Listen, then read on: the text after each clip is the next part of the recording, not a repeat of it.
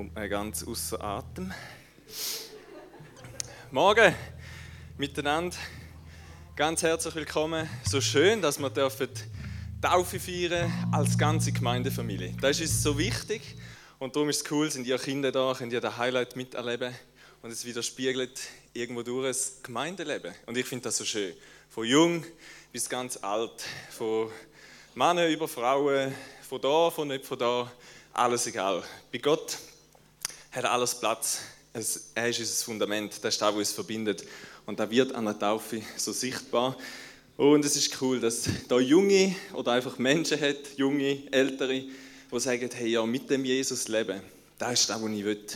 Das, das bedeutet mir alles. An den Jesus, an den Gott glaube ich und ich bin bereit, mein altes Leben hier im Wasser zu lassen, zu begraben, weil es mit Jesus gestorben ist und aber in das neue Leben hineinkommen, wo da Aufkommen aus dem Wasser symbolisiert, dass wir ein neues Leben in Jesus haben, so wie Jesus auch verstanden ist. So, da machen wir wieder Taufe. es ist ein Ausdruck von etwas Unsichtbarem, wo in einem Herz passiert. Nämlich, dass eben anfängt zu glauben. Und da siehst du, wir können ja nicht in die Herzen schauen von einem anderen. Wir können sie ein bisschen spüren vielleicht, aber sehen nicht wirklich. Vielleicht eine gewisse Handlung oder so. Aber es ist, Taufe ist einfach ein, ein symbolischer Akt, wo Jesus gesagt hat, das soll man machen. Wo da, wo im Herz innen passiert ist, zum Ausdruck bringt. Und da wollen wir heute Morgen feiern. Es ist ein Ausdruck vom Glauben. Und ich will mit euch ein paar Gedanken über das Thema Glauben oder eben, vielleicht noch ein bisschen konkreter, mutige Glaubensschritte gehen, ähm, teilen ich finde das schon sehr mutig da. ähm, über so einen, es sieht nicht so nach weit aus, aber es geht doch sau weit runter. Ähm, also wenn es irgendwie nicht klappt, hast du Pech gehabt. Genau. Ich glaube, Taufe ist der Ausdruck vom mutigsten, oder eben der Glaube an Gott generell ist vom mutigsten, ist einer der wichtigsten, der bedeutungsvollsten Schritte, wo du kannst machen in deinem Leben. Glaube ich. Ich glaube, und behaupte, wir alle glauben. Wir sind gläubiger, als wir manchmal denken. Vielleicht, so, wenn ich die jetzt gerade frage. Ich stelle mal einen Satz in die Mitte. Wir alle sind gläubig und glauben. Glaubt ihr das auch? ich glaube, da wird jetzt auch viel mal vorkommen, aber ich glaube, wir gehen in unserem Leben grundsätzlich von Grundannahmen oder von Überzeugungen aus und die haben eine Auswirkung in unser Leben. Und die einen glauben an einen Gott und andere glauben, dass es keinen Gott gibt, aber sie glauben auch. Und es hat Auswirkung auf ihr Leben. Du hast geglaubt, dass heute Morgen hier ein Taufgottesdienst stattfindet und bist da angekommen. Wissen wirklich hast du es ja nicht können. Hätte ja können sein, dass du allein da bist. Oder dass gar keine Taufe ist, obwohl du gemeint hast oder glaubt hast, es ist eine Taufe. Es ist, ich, ich glaube, unser ganzes Leben wird irgendwo durchbestimmt von, von Glauben. Aufgrund von Glauben machen wir Schritt, machen wir irgendetwas. Im Hebräer 11, Hebräerbrief Kapitel 11, Vers 1, wird eigentlich eine Definition von Glauben beschrieben. Das ist so, ich ermutige euch, das Kapitel mal zu lesen. Es ist so das Glaubenskapitel in der Bibel, wo eben zum, wo die Geschichte erzählt oder wie zusammenfasst von der Bibel, wie Menschen geglaubt haben und was der Glaube ihrem Leben für eine Auswirkung hat, zu wann er sie bewegt hat, was für eine Kraft dass er für sie war. Es heißt da, was ist denn der Glaube? Er ist ein Rechnen mit der Erfüllung dessen, worauf man hofft, ein Überzeugtsein von der Wirklichkeit unsichtbarer Dinge. Also ist es überzeugt sie von etwas, wo du nicht siehst wo aber trotzdem Realität ist. Wo du nicht kannst messen oder beweisen. Glaube, wir würden ja so, heute würden wir sagen, ja, da muss man wissenschaftlich können belegen, logisch nachvollziehen, es muss greifbar, fassbar sein, tastbar oder so. Glaube ist das nicht. Ich kann dir den Glauben nicht beweisen. Ich habe dir ganz viel Hinweise darauf gegeben, ich habe dir ganz viel Indizien gegeben, dass mit dem Gott vielleicht doch mehr ist, als man manchmal vielleicht meinen würde beweisen. In dem Sinn kann ich dir nicht. Wie kann man denn an einen Gott glauben? Wie kann man denn herausfinden, wer der Gott ist? Was ihn ausmacht, was sein Charakter ist, was er denkt über dich, über mich, über das Leben auf dieser Welt, über sich selber. Glaube hat mit Beziehung zu tun. Stell dir vor, und vielleicht bist du da tatsächlich, du bist Chef und du suchst einen neuen Arbeiter. Oder du kannst es umkehren und sagen, du bist ein Arbeiter und suchst einen neuen Chef, also eine neue Arbeitsstelle. Das hat immer auch mit einem neuen Chef in der Regel zu tun. Ähm, was macht, aber ich bleibe beim Arbeitgeber mal. Was macht ein Arbeitgeber? Er setzt sich mit seinem möglichen neuen Mitarbeiter auseinander. Er holt Referenzen ein, er redet mit anderen, also wird Feedbacks von anderen haben, wie ist der gewesen. Er ähm, liest wahrscheinlich sein Bewerbungsschreiben, ähm, was sich die Person selber über sich ähm, sagt. Er führt ein Bewerbungsgespräch. Vielleicht geht er auch noch googeln und schaut mal so, was, so in der Öffentlichkeit bekannt ist ähm, über den und so weiter. Er setzt sich mit dieser Person auseinander. Er wird sie kennenlernen. Und genauso ist es bei Gott. Du kannst Gott auch kennenlernen. Du kannst dich mit Gott auseinandersetzen. Du kannst wie der Chef ähm, kannst du Referenzen einholen. Du kannst mit Menschen reden, die den Gott kennen, wer denn der Gott ist. Du kannst mit Gott selber reden. Du kannst beten, nennt man das. Du kannst ähm, in der Bibel lesen, wo er über sich selber schreibt, wer er ist, wann er gemacht hat, wann er kann, was seine Qualitäten und Fähigkeiten sind. Ich glaube, es braucht eine ernsthafte Bemühung. Das passiert wahrscheinlich nicht einfach so, sondern es braucht ein ernsthaftes Wollen kennenlernen, damit du den Gott kannst kennenlernen. Vielleicht denkst du, die Bibel, ja, ein altes Buch, nicht von Bedeutung. Äh, da kann ja jeder irgendetwas aufschreiben oder so. Wenn wir bei der Wissenschaft sind, wie wir es vorher hatten, wenn du die Bibel in Frage stellst, dann musst du die ganz Antike in Frage stellen. Jesus ist so viel mal besser bewiesen, historisch, wie ein Cäsar zum Beispiel. Ein x-faches mehr. Also da geht es um Zehntausende von Belegen gegen 9 oder 10 vom Cäsar. Die Bibel ist nicht einfach nur ein altes Buch, ist nicht ein Griff ins Leere, wo einfach so erfunden worden ist. Die ist sehr, sehr, sehr, sehr, sehr gut beleidigt. Jesus ist über 500 Menschen begegnet nach seiner Auferstehung. Und Menschen sind bereit gewesen, für ihn zu sterben, für den Glauben. Das machst du nicht für Fake News und Sachen, die nicht stimmen. Also, ich glaube, die Bibel ist ein guter Ort, zum Gott kennenzulernen, zum darüber nachforschen, wer er ist. Die Bibel sagt, dass Gott im Verborgenen ist. Er ist irgendwie nicht so, er ist wir sehen ihn jetzt ja nicht. Er ist ja nicht da, hockt auf einem Stuhl in dem Sinn. Er ist im Verborgenen nicht sichtbar, aber er ist trotzdem da. Und Jesus ist das Bild von Gott. Gott hat sich sichtbar gemacht, wo Jesus auf die Welt gekommen ist. Und Jesus hat nachher selber gesagt, Johannes 14,9 sagt er, wer mich gesehen hat, der hat den Vater gesehen, der hat Gott gesehen. In Kolosser heißt, dass Jesus sichtbare Bild vom unsichtbaren Gott ist. Jesus sagt auch, wenn wir ihn suchen, dann werden wir ihn finden. Und der Bruder von Jesus, ein Apostel, sagt, wenn wir uns Gott nähern, dann wird er sich uns nähern. Gott wird Nähe haben zu dir. Gott wird, dass du ihn findest und du kannst ihn finden, du kannst ihn kennenlernen. Und ich glaube, die Bibel ist eines der, ein der besten Orte, wie du den Gott kennenlernst. Wenn du dort drin liest und herausfindest, wer der ist, dort drin siehst, Jesus ist ja auch nicht mehr da, aber du kannst in der Bibel lesen, wie ist Jesus gewesen, wie ist er unterwegs gewesen. Gut, wie findet der Chef heraus, ob da, wo er gehört hat, erfahren hat von dem möglichen neuen Mitarbeiter, wie findet er heraus, dass das stimmt? Er muss ihn anstellen. Er muss einen Schritt im Glauben machen, dass da, wo gesagt wurde, ist, wirklich stimmt. Und dann kommt es zur Begegnung. Dann kommt es eben zur Beziehung.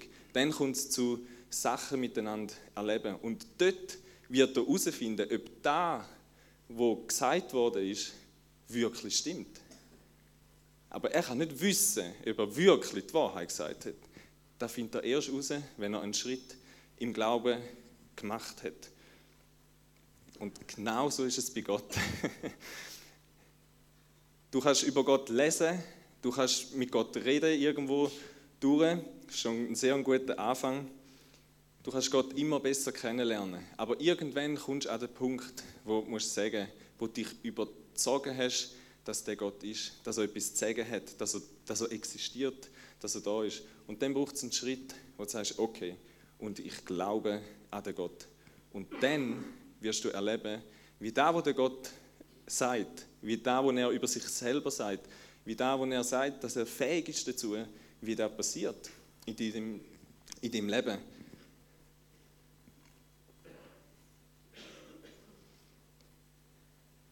Die Überzeugung entsteht und dann braucht es den Schritt, wo es heißt, okay, und ich glaube. Und dann kommst du eben in die Beziehung mit Gott, wo du ihn erlebst, wo du von ihm hörst, wo du ihn kennenlernst, wo du merkst, es stimmt, er hat sich bewahrheitet, ich kann ihm vertrauen und ich kann ihm noch mehr vertrauen, weil wenn er etwas sagt, dann ist es so.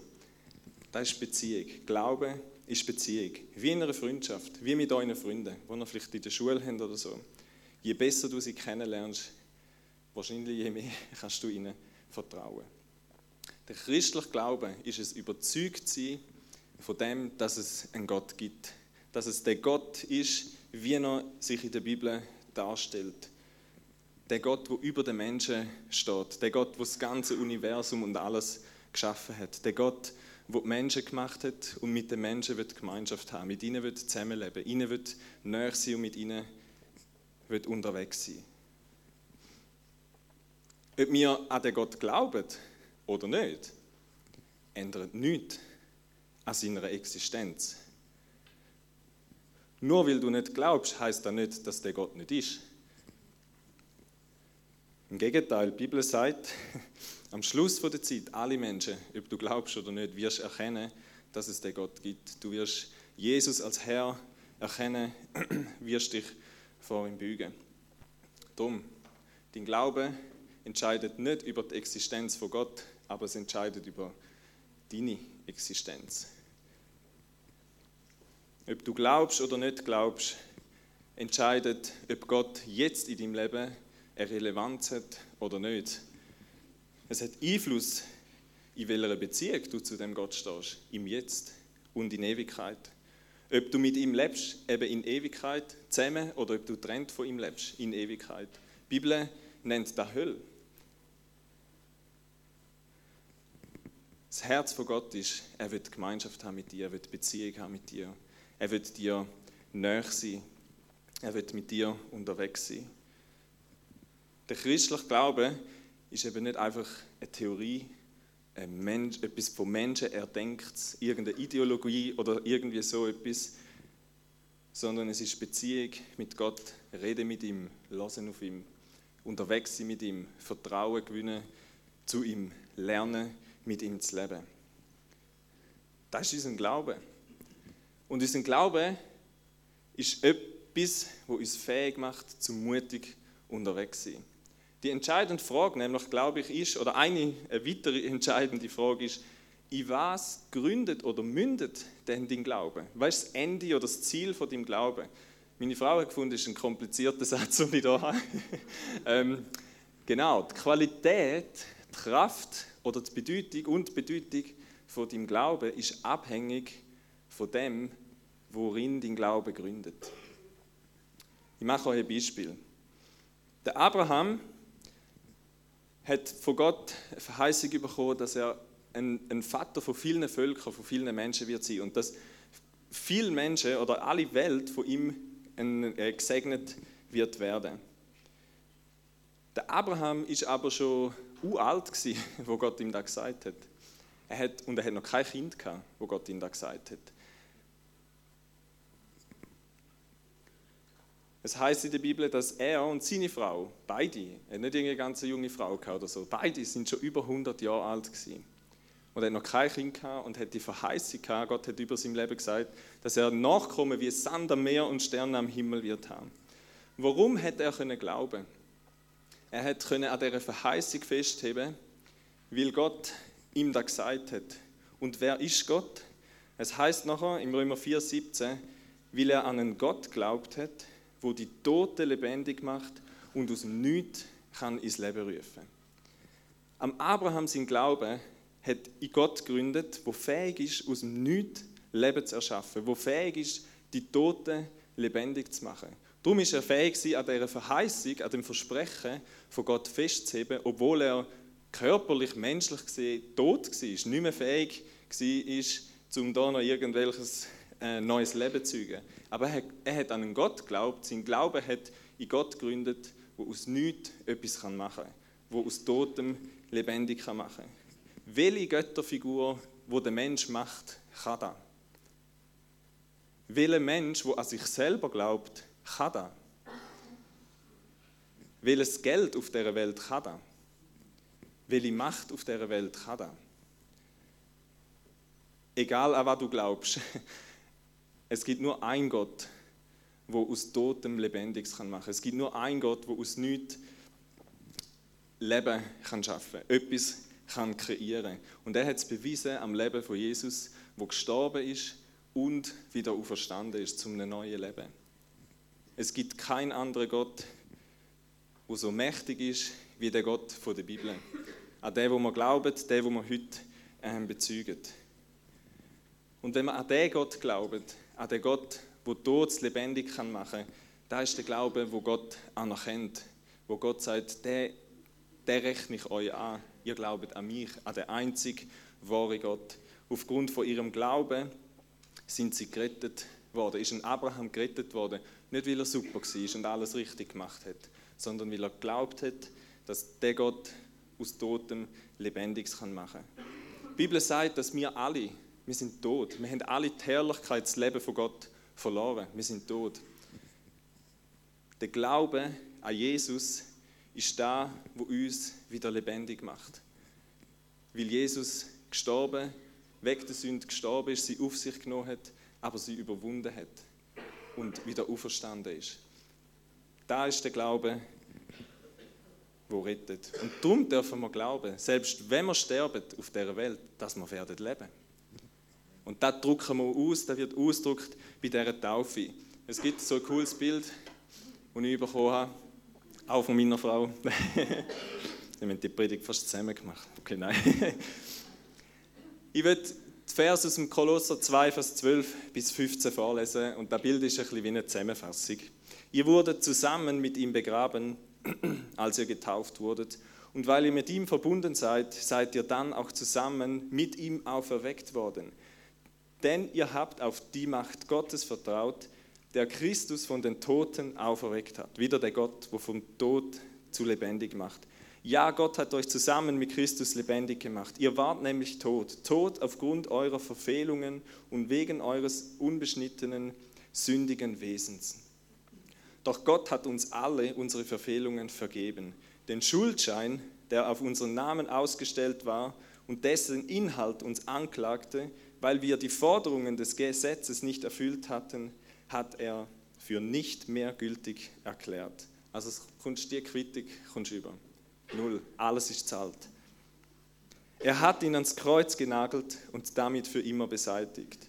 Und die gottfeindlichen Mächte und Gewalten hat er entwaffnet und ihre Ohnmacht vor aller Welt zur Schau gestellt. Es gibt nichts auf der Welt, wo so mächtig ist wie Jesus Christus.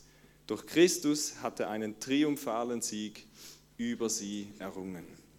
Das ist da, wo wir heute bezeugen in der Taufe. Wir haben einen kraftvollen Glauben, weil wir einen Gott haben, der voller Kraft, der voller Liebe ist, der uns annimmt und wir mit ihm dürfen in Beziehung leben Es ist der Glaube. Es ist nicht, weil ich ein Siebensieg bin und irgendwie alles kann und weiß ich nicht, was zu bieten hat aufgrund von meiner Leistung, sondern es ist aufgrund von meinem Glauben weil ich glaube, dass Jesus den Tod überwunden hat. Der Glaube, der lebendige Glaube an einen kraftvollen Gott gibt uns Kraft, mutige Schritte im Glauben zu gehen. Der Jakobus, der Bruder von Jesus, nochmal, sagt, wenn ein Glaube nicht unser Handeln bestimmt, wenn daraus nicht Schritt passieren, sich eben die, aus dieser Überzeugung nicht Handlungen kommen, dann ist es ein toter Glaube. Oder ein Glaube, der nutzlos ist, der nichts bringt. Dann, ist, dann hat er keine Kraft. Aber unser Glaube in Gott, der hat eben Kraft, weil Gott in uns persönlich lebt. Weil Menschen glauben, dass das Wort Gottes Kraft hat und Menschen aus Gefangenschaft kann befreien, vom Tod ins Leben kann rufen, erzählen sie das Evangelium auf der ganzen Welt. Weil Menschen glauben, dass das Wort Gottes die Wahrheit ist und, da ihres Le ähm, und ihres Leben prägt, lesen sie und lieben sie die Bibel. Weil Menschen glauben, dass Gott heilen kann, beten sie und erleben sie Wunder. Weil Menschen glauben, dass ihnen das ewige Leben niemand kann nehmen dass ihre Heimat im Himmel ist, sind sie bereit, für ihren Glauben sogar zu sterben. Weil Menschen glauben, dass sie Gott für eine Aufgabe beruft, sind sie bereit, Schritte zu machen, auch wenn die Umstände oder die nötigen Mittel vielleicht noch nicht so stimmen. Oder sie bleiben auf dem Weg, auch wenn es herausfordernd ist, schwierig ist.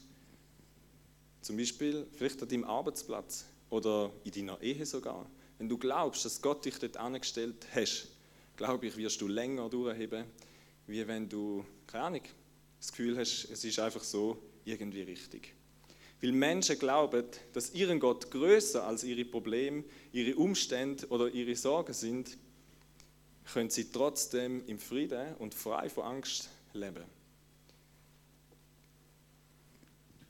Weil Menschen glauben, dass die Liebe Gottes das Böse überwunden hat, sind sie fähig und parat, sogar ihre Feinde zu lieben und sie zu segnen. Weil Menschen glauben, dass die Gemeinschaft mit den Gläubigen sie stärkt und sie ermutigt, sind sie bereit, am Sonntagmorgen früh aufzustehen und hierher zu kommen. Das ist ein Schritt vom Glauben. Der jetzt mega mutig ist, weiß es nicht. Für die einen vielleicht schon, manchmal vielleicht schon, je nach Situation schon. Aber es ist ein Schritt vom Glauben. Weil Menschen glauben, dass sie ihr Ego-Leben ins Verderben führt und sie nicht retten kann, vertrauen sie auf die Rettung durch den Glauben an Jesus Christus, wo ihnen das Leben in Fülle schenkt und parat ist, radikal für ihn zu leben. Ihm ganz hingeht sie und den Menschen hingeht sie. Wenn Menschen glauben, wenn sie an den Gott glauben, wo aus dem Nichts Leben schafft, wo Tod, sogar Tod lebendig kann machen, dann werden sie fähig zu ganz vielem wo sie aus eigener Kraft nicht ähm, wären. Und es geht immer ein mutiger Schritt Glauben voraus. Und dann wirst du erleben, wie der Gott zu seinem Wort steht. Dann wirst du erleben, dass du sich auf sein Wort kannst stellen dass er nicht ein Seich erzählt, dass er die Wahrheit sagt, dass er verhebt, was er sagt. Und es wird dein Vertrauen stärken in der Beziehung zu ihm. Und du wirst glaube ich, noch mutiger, zum noch größeren Schritt zu gehen, wie der Typ da. Und vielleicht noch größere Schritt. Es ist eigentlich wie ein Kreislauf. Je mutiger wir gehen können, je mehr werden wir auch erleben, wie Gott zu seinem Wort steht. Und ich würde abschließen mit dem und würde dich fragen, was ist dein nächster Glaubensschritt? Was ist dein nächster mutiger Glaubensschritt? Der Petrus ist auf dem Wasser gelaufen, weil Jesus ihm gesagt hat, komm. Jesus hat gesagt, komm. Und auf sein Wort hin ist er auf dem Wasser gelaufen. Was ist dein nächster Schritt? Wo redet Gott zu dir? Wo bist du bereit, einen nächsten Schritt zu wagen? Oder dich neu aufs Wort von Gott und auf das, was er dir gesagt hat, zu stellen? Der Petrus ist nämlich so lange auf dem Wasser gelaufen, wie er auf Jesus geschaut hat und aufs Reden von Gott vertraut hat. Das heißt, als er auf den Sturm und die Umstände geschaut hat, hat es blub, blub, blub, blub gemacht.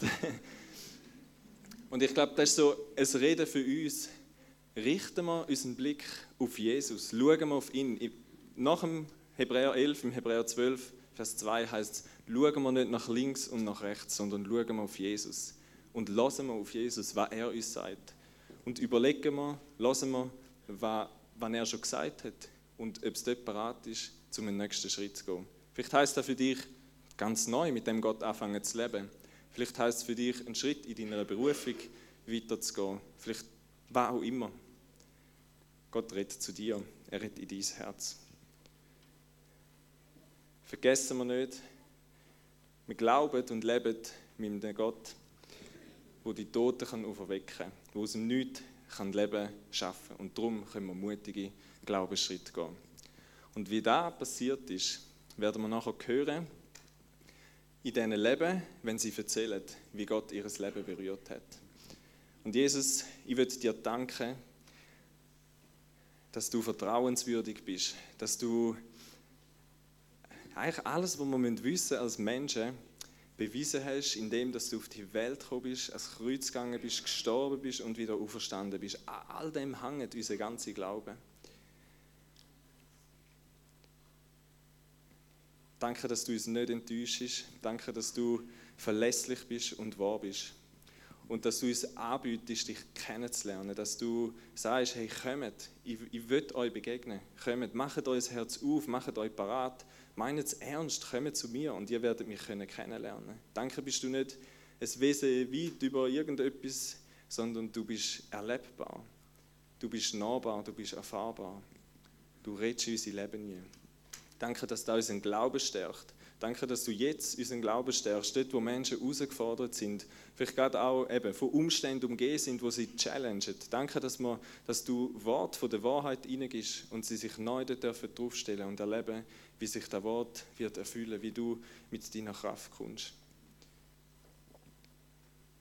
Danke, Jesus, für das mega Geschenk, wo du uns machst, wo wir einfach im, Glauben dürfen annehmen und einfach aus dieser Überzeugung dürfen leben, dass du die ganze Power in unser Leben gibst, die wir brauchen, um mit dir unterwegs zu sein. Was auch immer auf uns zukommt, ob wir schon weit voraus sind oder eben meistens eigentlich nur einen Schritt nach dem anderen. Wir dürfen wissen, es ist eine Hoffnung in dir. Danke vielmals. Amen. Ja, ich darf Dani übergeben.